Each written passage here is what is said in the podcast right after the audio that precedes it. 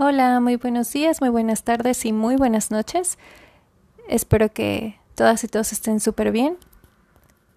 No he podido acercarme al podcast, pero ya lo hice. Y las buenas noticias es que va a haber más continuidad. No lo dejaré pasar tanto tiempo.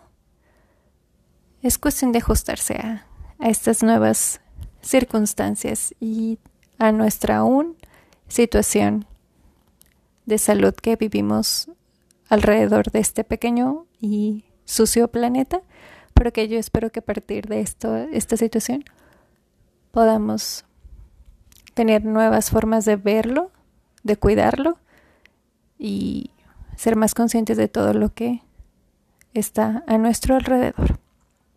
Bien. Después de esta introducción, quiero platicarles de qué vamos a escuchar en este nuevo capítulo. Y es uno, bueno, es un libro que en lo personal siento que ha sido muy fuerte. Es uno de los libros que más me costó trabajo leer, no porque fuera malo, sino por lo que contiene. Son historias verdaderamente fuertes, pero que se necesitan hablar, se necesitan leer, se necesitan escuchar y sobre todo se necesitan dentro de nuestras, de nuestras vidas, de nuestro librero, de en cualquier lado que, que tengamos el libro. Es impresionante. Más allá de las, de las situaciones, también la forma en la que escribió Fernanda Melchor una de las novelas más crudas. Es que no hay adjetivos concretos, hay demasiadas cosas que, que podemos platicar de esta novela, tanto que podemos interpretar, pensar, reflexionar, sentir. Hizo un gran trabajo. Estoy impresionada de la forma en la que los diálogos se van apilando las historias, cómo mueve toda esta, esta forma de, de escritura, de literatura. Entonces, vamos hacia, vamos hacia esta historia, vamos hacia allá, empezando por quién es Fernanda Melchor. Bueno, Fernanda Melchor es una escritora mexicana ella vivió en Veracruz con su familia. En algún tiempo después se muda a la Ciudad de México, pero quedan muchas historias, muchos recuerdos y muchas visitas nuevamente a ese estado en donde va tomando forma lo que ella quiere escribir. Es periodista, empezó siendo periodista, estudió letras o una carrera de literatura. Específicamente, estoy segura, casi segura que se estudió letras. Este es una escritora que está muy relacionada con la nota roja, le gusta.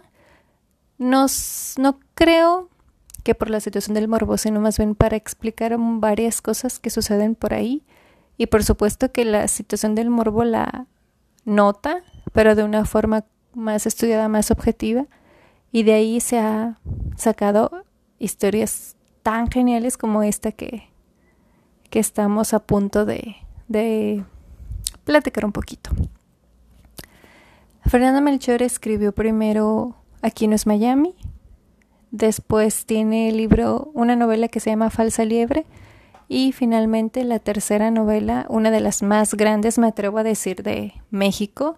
Y yo creo que a nivel nacional e internacional también se juega mucho. Ha tenido muchos premios, ha estado reconocida en Alemania, en el mundo inglés, sabe de esta gran, gran novela.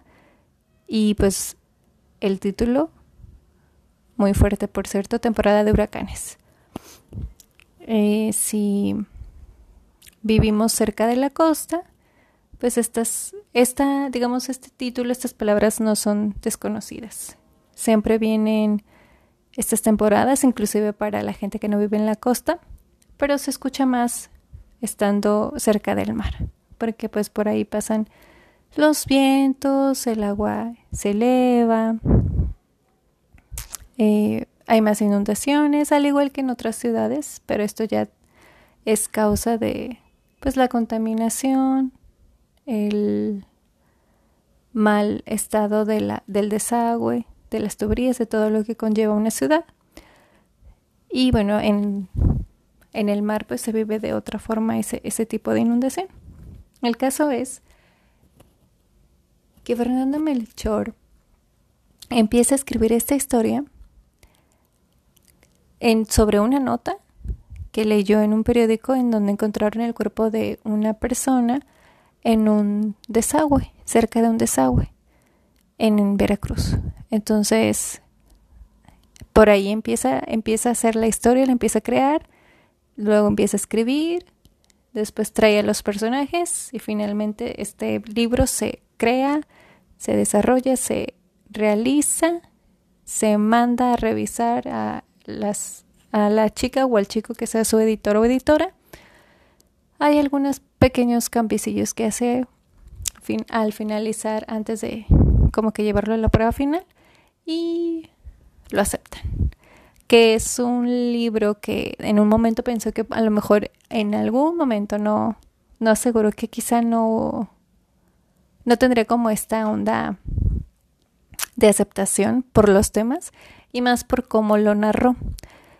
Tiene un lenguaje muy juvenil, porque hay varios jóvenes en la historia, adolescentes, podría decirse, niñas, etapa secundaria, primero de secundaria, y también hay adultas y adultos jóvenes, pero con esta jerga, pues también juvenil, que comparten y se va creando toda una atmósfera, te vas dando cuenta de, de la complejidad de cada personaje y esta historia que no se sabe sobre un personaje en particular, pero que realmente no sostiene la novela. Si bien pensarías que es algo que, que sostiene, que fundamenta la novela, es lo que te sorprende de, es lo que te va a sorprender también si no lo, si no lo has leído, que todas estas historias tienen cierta relación, pero al mismo tiempo tienen una independencia y va creando algo bellísimo, dolorosamente bello, que no puedes decir algo exactamente de cada personaje. Los puedes escribir, les puedes poner adjetivos, pero no hay una forma específica para decir esta persona es buena, esta persona es mala. Todas estas situaciones se van viendo difíciles y por lo mismo menciono que son complejos porque realmente no hay algo que los pueda, que me haga decir esta persona se va para el lado bueno y esta persona se va para el lado malo. Eso es lo genial de la literatura, que no, que no necesites clasificar o tener una historia plana o personajes planos. Al contrario, la historia, los personajes, los escenarios, de repente también mete historias de historias. Eso es precioso. O sea, en estos años me atrevo a decir que he leído mucha literatura nueva, contemporánea. No me había tocado leer una cosa tan preciosa como la que hizo Fernanda Melchor. Hablando de la forma en que lo escribió, la forma en la que se sienten reales los personajes, no son, no se sienten, mm, por así decirlo, forzados. Y el final, el inicio y el final, gloria divina. O sea, no tengo más palabras que puras felicitaciones a esta muchacha, de verdad, la hizo en grande. Su novela es una de las mejores creo que puedo decirse que ha sido el mejor libro que he leído en el año. Y eso que he leído como 42. Y leía Bolaño y he leído a otros también. No recuerdo exactamente ahorita, pero ya para decir que sí he leído, pues digamos, algo, varios libros buenos. Ella para mí ha sido extraordinaria. Y sin, y sin ofender a nadie en cuestión de comparar, pero año también es un excelente escritor. Sin embargo, creo que Temporada de Huracanes me quedo con, con el mejor libro que leí en el año por todas estas bellas historias que, que tiene. Bellas en el sentido de que son muy son buenas, son, están escritas de una forma increíble, pero no tiene nada de, de feliz porque nos narra historias desgarradoras. No quiero entrar tan de lleno a las, a las historias que conforman esta novela, pero sí quisiera comentar que es una historia en donde aparece mucha violencia, mucho abuso para varios personajes, para varias personajes también.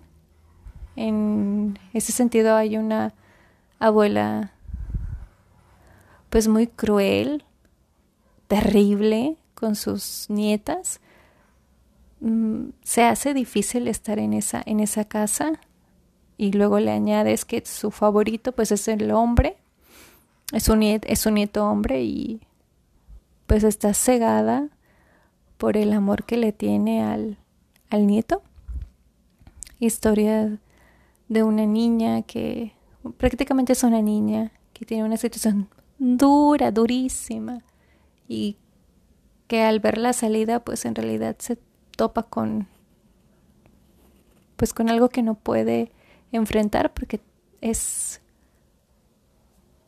dificilísimo y a una corta edad que todas estas situaciones le sucedan sí es muy muy devastadora. Y la madre de, de la chica pues es una mujer súper ocupada tiene cuatro hijos obvio no se está justificando pero pues le faltó le faltó mucho. O sea, se quedó corta siendo mamá y ella aprende muchas cosas sola y lo peor, lo peor es todo lo que llega después con esta ausencia de, de la madre, de tener que cuidar a, pues prácticamente a, a los pequeños, a la pequeña, porque tiene hermanos más chicos y chicas. Convivir con una persona varios días, pero al mismo tiempo estar confundida porque exactamente nada, o sea, en sí nadie le ha dado pues el afecto que, que se debe de, de dar a un, a una niña o a un niño. Y finalmente está la historia de ese nieto que contaba ah, en un momento atrás, que es el favorito de, de la abuela, su historia, cómo, cómo se va forjando un camino medio turbio, turbo, perdón, turbo, turbo, sí. Y también esta falta de aprecio, de cariño y de afecto por parte de, de su madre. Y a pesar de que la abuela estaba completamente enamorada de él hasta cierto punto, mm, pues él se aprovechaba de esa situación también hasta cierto punto, para hacer lo que él quería hacer de su vida. Encontramos otros personajes también muy complicados, muy, muy difíciles de, pues de señalar, de darles algún, algún adjetivo, amigos de, del nieto. Y la, digamos, la personaje que hace que esta historia empiece la introducción y que también es parte cercana de la vida de estos otros personajes y de estas otras personajes porque viven en el mismo lugar. Es un lugar, no quiero decir abandonado, pero es un lugar muy pequeño en Veracruz en donde pues muchas cosas te quedan lejos y para llegar a otro, mm, no quiero decir pueblo, pero probablemente esa sea la, la palabra correcta. Para llegar a otro pueblo necesitas pues o irte en autobús o en, o en un auto para poder llegar lo más eh, temprano posible, no tardarte tanto. Y bien, este personaje es la bruja que vive en una casa muy grande. La madre de la bruja era conocida por curar ciertas cosas con hierbas, pero también decían que le hacía la brujería y que ahí andaba ayudando a las mujeres para, pues no sé si querían hacerle algo al novio, al marido, al, al interés amoroso. Iban con esta, con esta persona. Pero de un, un día para otro, la señora tiene, que también le dicen la bruja, empiezan a ver que trae a una niña y conforme pasan los días empiezan a ver rumores de dónde la trajo, porque trae una niña, ni siquiera la, la vimos en cinta, por así decirlo. Y empieza a ver aún rumores más fuertes como que era hija del diablo y que no sé qué y bla, bla, bla. Entonces, pues en un punto tú dices, ah, bueno, la historia se va a tratar de ella. Pero no, la historia se trata de todas estas personas que hemos estado hablando, bueno, que más bien me han estado escuchando que yo hablo y wow, es, es impresionante que, que haya estos giros como... No te los esperas como de tuerca, por así decirlo, de que, ah, no me esperaba esto, ¿qué sucede? Entonces sí, es una gran, gran, gran, gran novela. Tiene como estas formas rápidas de sacudirte. No es para nada no quiero decir que no, no es digerible, pero por el sentido de que sí tienes que detenerte. O sea, hay momentos en los que yo me detenía, me tardé unos, pónganle unos 10 días. Y en esos 10 días, dos, tres no leí porque sí está muy fuerte. O sea, hay escenas en las que de verdad yo me quedé, yo cerré en, en una escena los ojos porque me imaginaba por completo esa escena. Había otra que me perturbó demasiado y creo que nunca en la vida lo voy a olvidar. Otra que también se me hizo completamente fuerte y otra que de verdad me asqué totalmente odiando a esta persona por lo que le hizo a esta, esta niña y hay una escena donde hay algo que tiene que, que se dice mucho la mirada mirada con mirada y es como, oh, no puede ser. Como al final de los días también. Sigue siendo esa persona. Si eres duro, pues sigue siendo duro. Si eres blando, igualmente sigue siendo blando. Entonces, el poder de la mirada es... Solo imagínense ustedes leyendo que están viendo miradas fuertes, que una, una señora está viendo a una niña con miradas así tan descriptivas, yo me quedé impactadísima porque siento que esta, esta novela yo la vi porque no hubo cosa que no me imaginara. Hay una escena también, o sea, inclusive la estoy, la estoy contando como si fuera película. Y eso también me llama mucho la atención porque solo dos libros los he visto de esta forma. Y, un, y esos dos libros viene este, que es genial. Y hay una, eh, una, un pasaje, una escena en el libro en donde van pasando dos, una chica y un chico por, por muchos árboles grandotes, grandotes, grandotes.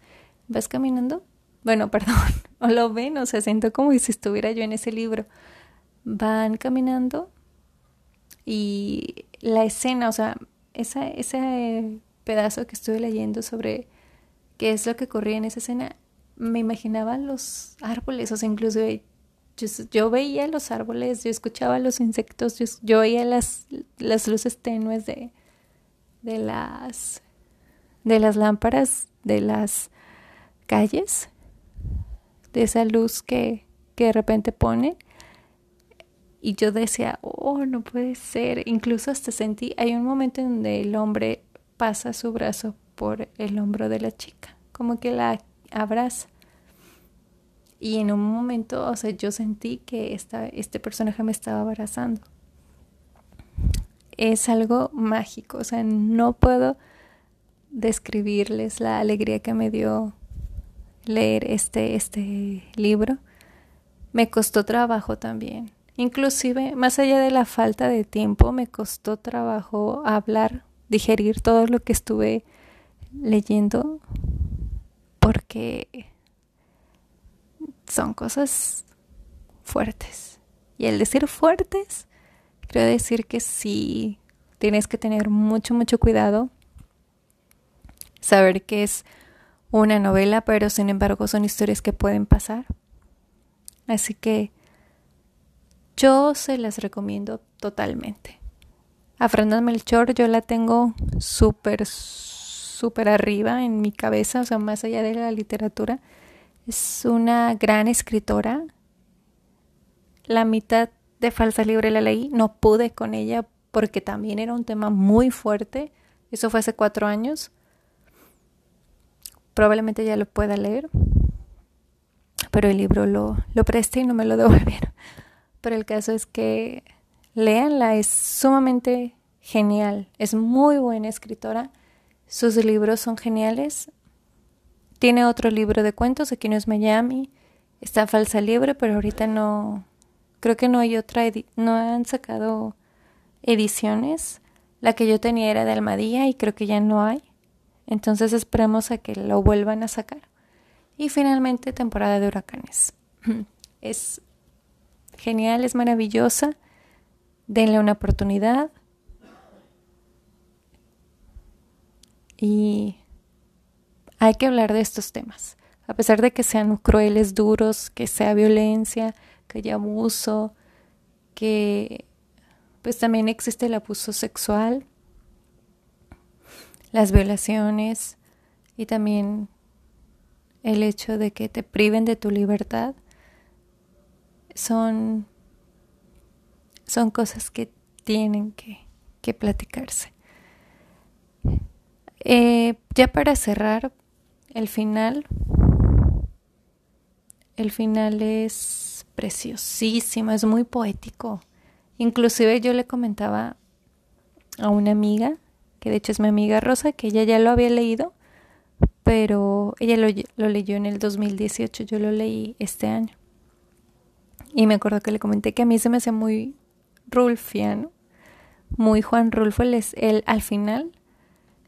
Y es una de las cosas que también se me quedó en mi en mi cabeza, no sé, o sea, recuerdo lo que dice y veo un sol, hay una descripción del sol y veo como un anochecer o un atardecer, más bien dicho, acercándose a la noche Ah, no, o sea, me quedé sin palabras. Me sentí em, muy movida por todo, pero también vi un poco de... No quiero decir que esperanza para la gente que, que ya no está, pero sí una forma de decir, bueno, bueno, o sea, a lo mejor hay un, un descanso, ¿no? después de todas estas tragedias, pero no sé, no se me hace justo, ya esta es una opinión personal, que arrebaten así la vida de, de las personas y no estoy dando ningún spoiler, esto es de forma general, que tiene que ver con la historia, pero no exactamente con lo que les he contado. Y bueno, también recuerdo que Rosa me comenta que es el principio de una historia que conocemos. Y aquí sí pienso que no estoy dando ningún spoiler, pero el inicio de la historia a la que se refiere mi amiga Rosa tiene que ver con el narcotráfico. Yo no, lo yo no lo había visto de esa forma, pero cuando platico con ella lo veo y digo, tiene razón, es otra historia parecería que empezara otra historia. Paralela o no, pero empezó. Y eso también hace increíble ese libro. Entonces, de verdad, denle una gran oportunidad. Apuesten por este libro. He escuchado que a mucha gente le ha gustado muchísimo, pero sí está fuertísimo. Yo impactada. O sea, realmente siento que, que valió mucho la pena leerla, leer el libro. Y pues, ahorita los estoy invitando a todas y a todos ustedes. esto ya llega a su fin. Como siempre siento como que hablo en rompecabezas, pero quiero hacerlo como de la forma más yo posible. Entonces, pues espero que esto les ayude a, a querer leerla, a tener curiosidad. Si bien no quieren irse de lleno con la novela, pueden leer sus libros. También hace crónicas. Está en Twitter. Y creo que nada más está en esa red social. Pero bueno, ya con el Twitter ven todo lo que es, escribe artículos. Es una genia, la verdad. Admiro mucho su forma de ser y aparte de que sea periodista en un momento duro para, para este oficio. Pero, wow, la verdad que sí. Que dure mucho tiempo Fernanda Melchor y que nos pueda compartir estas historias que valen muchísimo la pena. A pesar de lo dura, de, los, de lo cruda, de lo turbia y cruel que pueda ser, son personas y son historias, porque muchas veces desconocemos las historias de las personas que no vemos o que vemos pero no mira, mm, bueno, más bien sí se dice sí, vemos pero no observamos. Hay tantas historias, incluso yo puedo ver a alguien y ya me puedo inventar una historia. Pero eso somos, somos seres que nos equivocamos y seres que, que vinieron aquí a, a ver cómo pueden vivir. Y con esto vuelvo a lo mismo, no estoy justificando las acciones de los personajes de la historia. Sin embargo, creo que son muy humanos, así como ustedes y como yo. Y wow, todo lo que pasaron y todo lo que hicieron hay que terminar, hay que terminar el libro y después podemos empezar a, a charlar sobre, sobre él mismo. Pues bueno, ya he llegado al fin de esta charla. Ojalá nuevamente les, les digo que si les agradó puedan leerla y pues recordar que aquí solamente se habla de, de libros que realmente me gustaron y que les puedan dar oportunidades. Libros, libros de cuentos, novelas en general. Nos estamos escuchando la próxima semana o el día que vayan a escucharme. Por lo pronto, que estén muy bien, o sea, nuevamente, les digo que estén bien, les deseo una gran semana y aquí estamos charlando. Cuídense.